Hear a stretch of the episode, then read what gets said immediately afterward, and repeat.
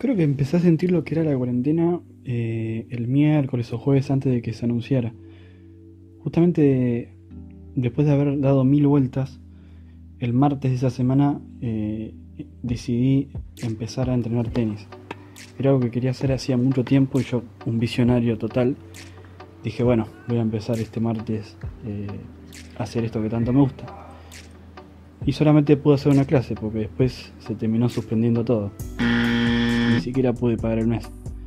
Eh, después cuando fue el anuncio de Fernández, eh, por un lado me molestó un poco sabiendo que, que, nos iban a esperar varias semanas de encierro, todavía lo estamos viviendo, pero también entendiendo que, que no había otra chance, no, no, no, hay otra forma de contrarrestar el virus. Eh, por mi parte, creí que igualmente no me iba a afectar tanto más allá del embole, porque en mi, trabajo se mantuvo todo igual.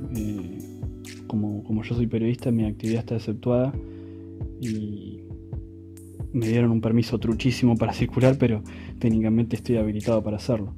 Por suerte no me paró nadie, no sé qué pasa si, qué pasaría si, si me ven el, permiso. Eh, por otro lado, creo que la cuarentena me, intensificó las ganas de irme a vivir solo. Eh, tener a mis viejos instalados siempre acá en mi casa me hace sentir también bastante incómodo, como con muy poca intimidad. Básicamente no la tengo. Por eso con el correr de los días eh, empecé a violar la cuarentena, basándome o usando mi favor el hecho de, estar exceptuado y de tener este supuesto permiso para circular.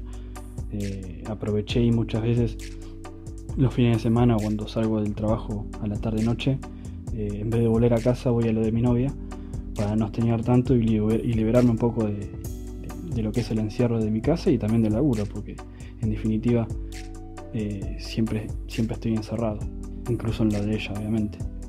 Después, para, dispersarme, no, no, soy muy creativo.